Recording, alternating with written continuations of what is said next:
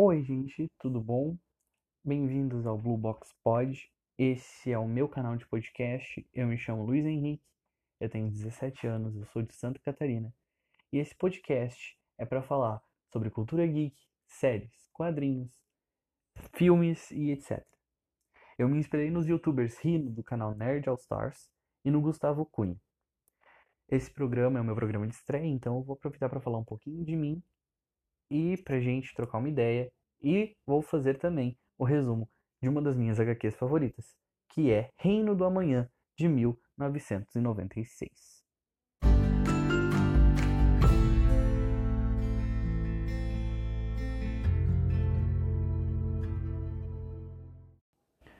Então, pessoal, como eu disse anteriormente, eu tenho 17 anos, eu sou de Santa Catarina.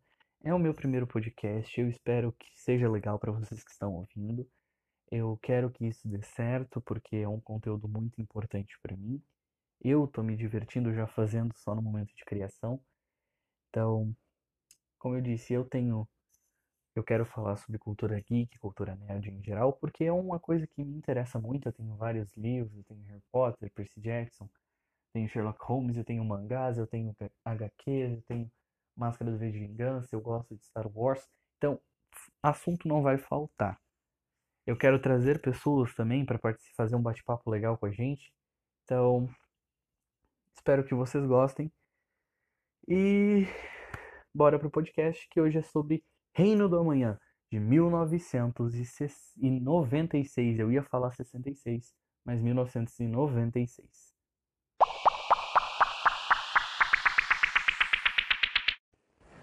Reino do Amanhã é uma graphic novel escrita e ilustrada pelos saudosíssimos Mark Waid e Alex Ross. Ela foi publicada em 1996 pela editora DC Comics, que mais tarde ia usar toda essa ideia de um universo à parte, né, para criar o seu selo Elseworlds, que para quem não sabe, que está me ouvindo, o selo Elseworlds é um selo em que a DC criava histórias de um universo alternativo que não participava da continuidade oficial da editora, mas não fazia parte do multiverso porque nos anos 90 a DC não tinha mais seu multiverso. A partir daí, essa história começou indiretamente. Ela não foi fundada pelo selo Elseworlds, ela não fundou o selo Elseworlds, mas ela foi usada de ideia base para começar essa história do selo Elseworlds. Mais tarde, durante a fase dos Novos 52, ela a Terra 22 torna-se o universo de Reino do Amanhã oficialmente. Então ela é incorporada ao multiverso oficial da DC a partir dos 952, né? Então nós temos toda a Liga da Justiça do Reino do Amanhã como parte oficial do multiverso desde 2017, 2015, se eu não me engano.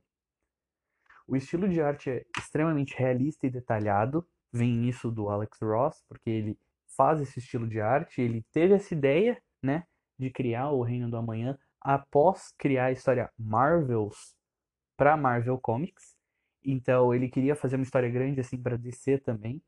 Então ele e o Mark Waid criaram toda essa narrativa, toda essa grande história aclamada que é Reino do Amanhã, de 1996, que é simplesmente uma obra de arte maravilhosa. A edição que eu tenho aqui é a edição definitiva, que é a capa dura, porque nessa, nessa HQ são apresentados muitos, muitos, muitos personagens novos. Então é difícil decorar. Então ela vem com vários guias extras, negativos e informação de cada personagem, quem é quem, apresentando um por um. E agora que eu já dei uma ficha mais corrida, vamos pro resumo. Senta aí que lá vem resumo.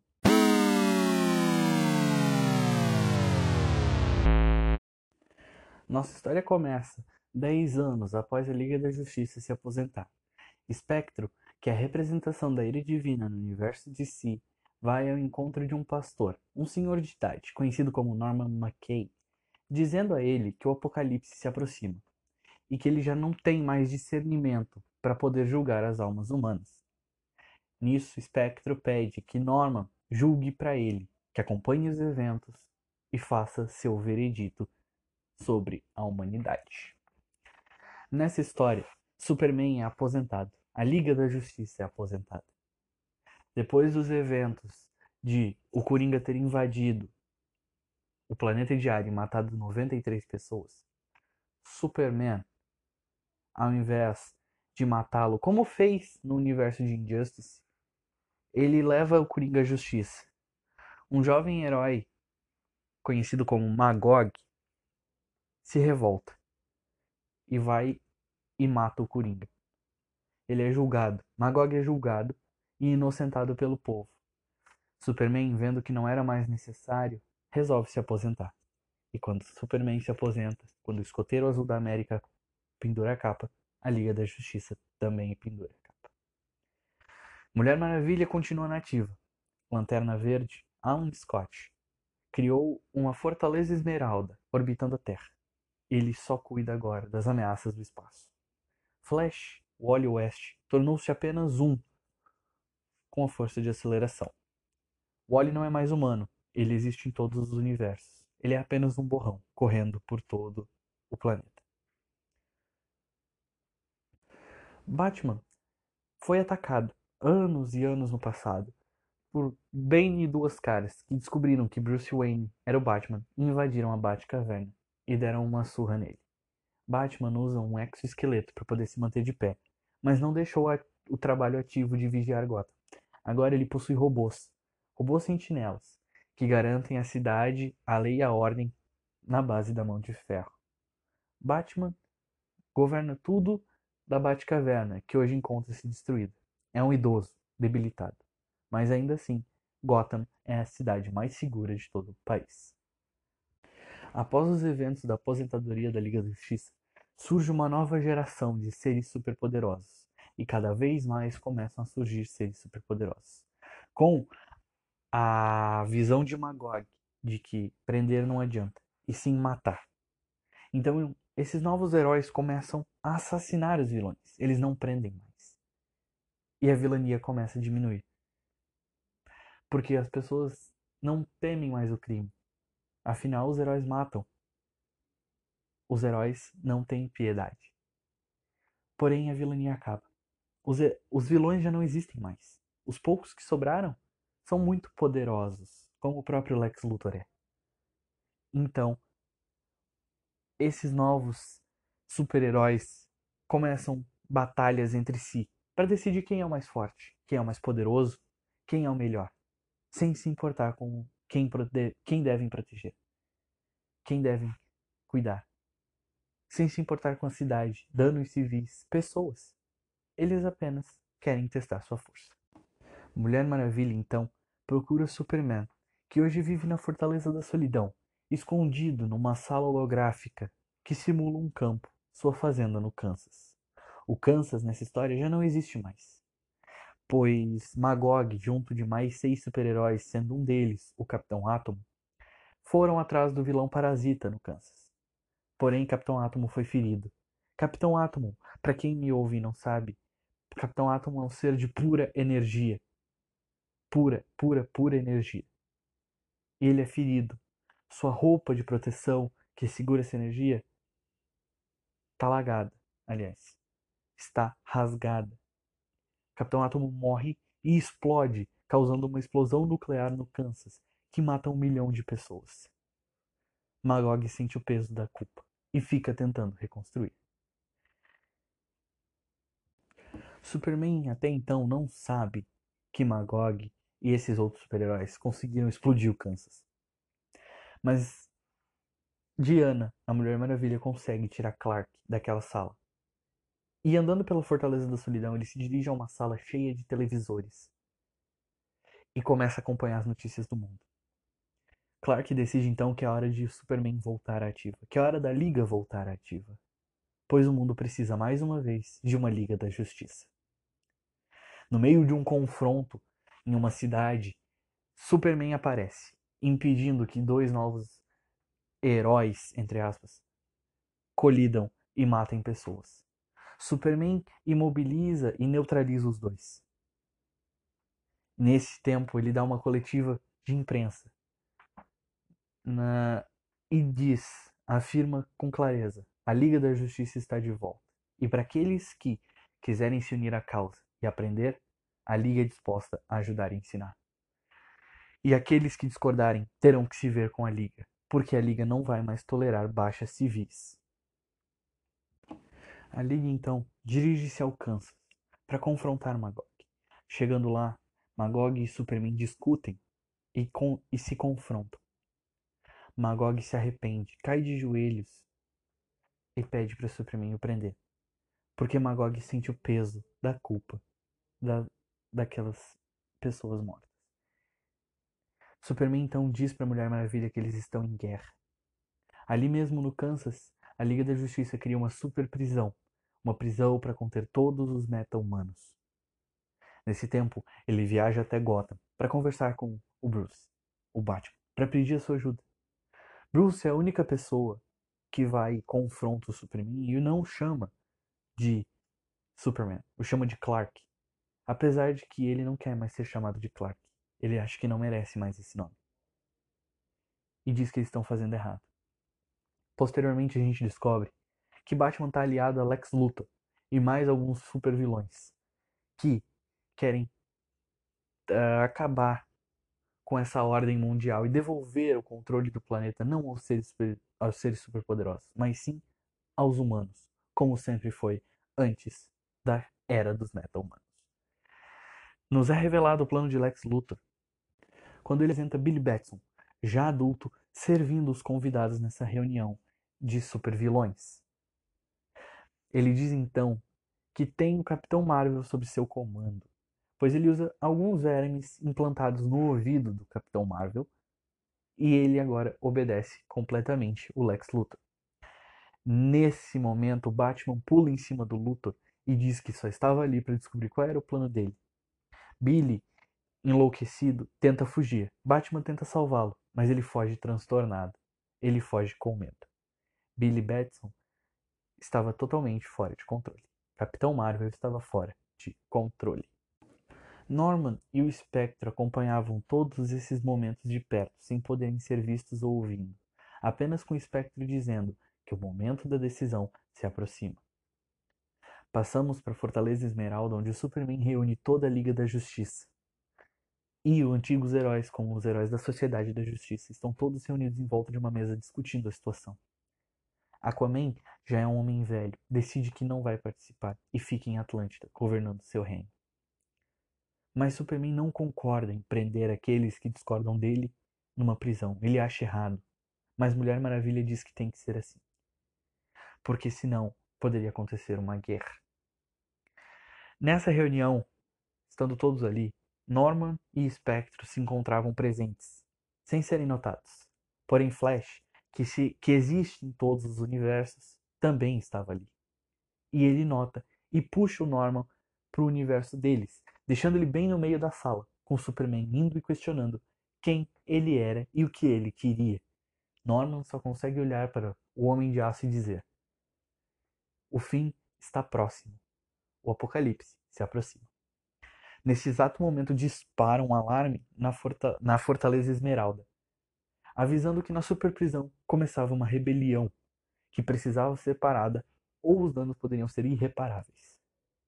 Clark diz para os heróis não usarem a violência, mas Mulher Maravilha discorda e manda eles usarem quaisquer meios necessários. Eles discutem. Superman voa até Gotham para falar com Batman e pedir a ajuda dele. Bruce alerta Clark de que Capitão Marvel está instável e fugiu, indo em direção à prisão, e que é perigoso.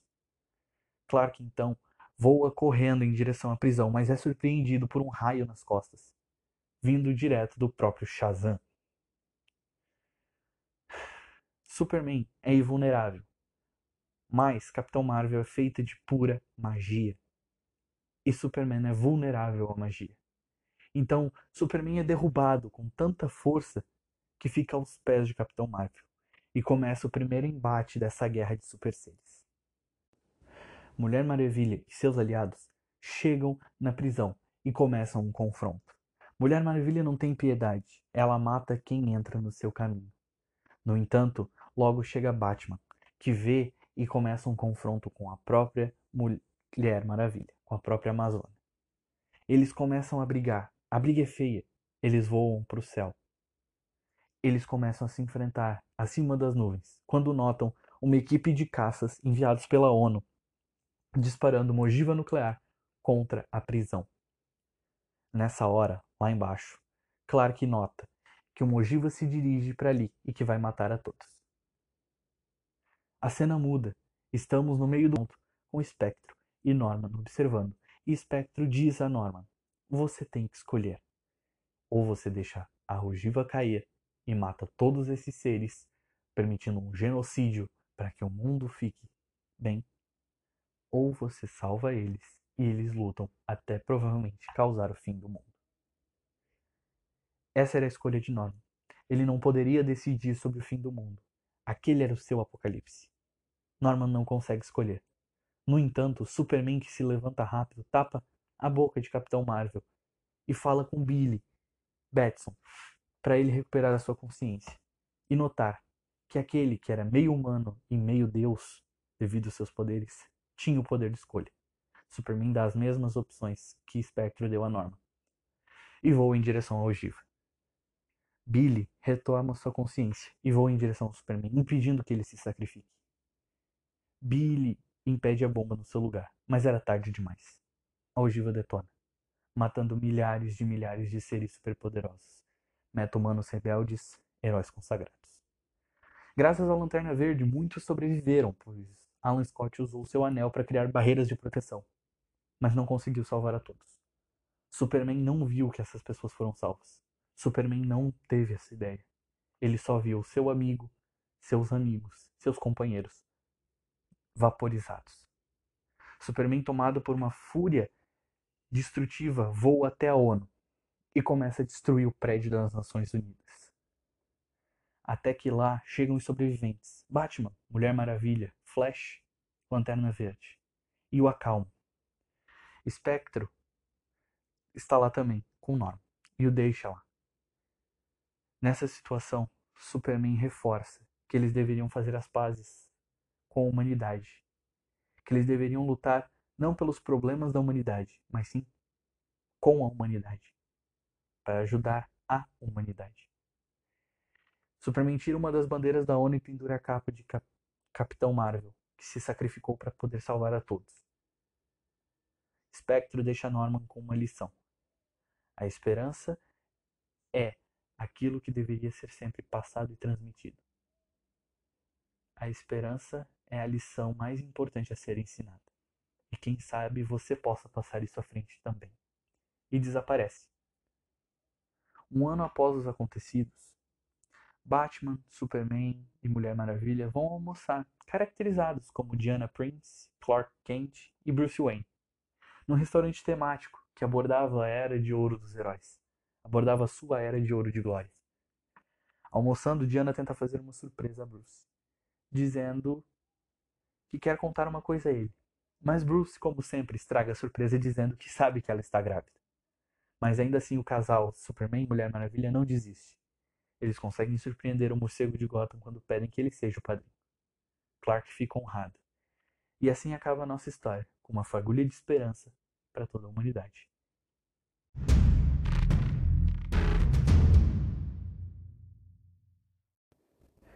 Esse foi um resuminho bem básico, com bastante spoilers, eu sei, mas é uma HQ muito interessante. Eu, na minha sincera opinião, é uma das minhas favoritas e uma das mais bem escritas que eu já li. Porque eles jogam com toda essa, essa história de o Superman ter esse código moral de se achar que tá certo, mas ao mesmo tempo saber que não está certo, de saber que está fazendo errado, mas ter que fazer mesmo assim. Abordar essa ética do personagem é muito importante porque um personagem que é costumeiramente abordado eticamente é o Batman, né? Aquela política de Batman não mata, mas o pessoal esquece do Superman, que é o maior símbolo da DC, é o Superman. E ele também tem essas questões, então acho muito interessante essa abordagem. Gente, se alguém tiver algum comentário, vocês podem me mandar. Eu adorei fazer isso aqui. Uh, perguntas, se alguém mandar, eu estarei respondendo, lendo e respondendo talvez no próximo episódio. Eu faço um momentinho que eu vou tirar para conversar com vocês tranquilo. Se alguém quiser participar de um próximo podcast, se gostar, manda para mim uma mensagem, a gente conversa e eu te encaixo certinho aqui e a gente faz um bate-papo bem legal. Pode ser? Eu agradeço a todos que vão ouvir, todos que ouvirem. Eu me diverti muito fazendo. Eu acho que ficou legal para uma primeira vez. É, o resumo é um pouquinho maçante, eu sei. Mas tudo é questão de adaptar, né? Tudo é questão de adaptar. Uh, então, é isso. Eu deixo vocês com essa incrível história que é o Reino de Amanhã. Deixo recomendado. E vou fazer uma recomendaçãozinha de livro. Quem não leu, é, é interessante demais ler. Estarei recomendando, na verdade, uma HQ que é Liga da Justiça Origem, do Geoff Jones e do Jim Lee. Talvez eu volte no próximo episódio discutindo alguma coisa sobre os filmes da DC. Marvel eu pretendo falar também, é interessante para mim. É que eu não tenho quadrinhos da Marvel lidos, eu não tenho nenhum. Não foi nem por preconceito, eu adoro Marvel, assim como eu adoro DC. Só que as histórias da DC me prendem muito mais que as da Marvel. Mas eu posso voltar falando dos filmes também, que é uma coisa que eu gosto muito. Então, muito obrigado a todos que ouviram, muito obrigado a todos que irão ouvir. Como eu disse, se precisarem entrar em contato, me mandem aqui. O meu, eu vou deixar meu Instagram disponível, é Luiz de Oliveira, ou pode colocar Luiz Henrique de Oliveira Zabote lá, que provavelmente vai aparecer eu. É isso, um abraço a todos, muito obrigado. Esse foi o primeiro episódio do Blue Box Pod.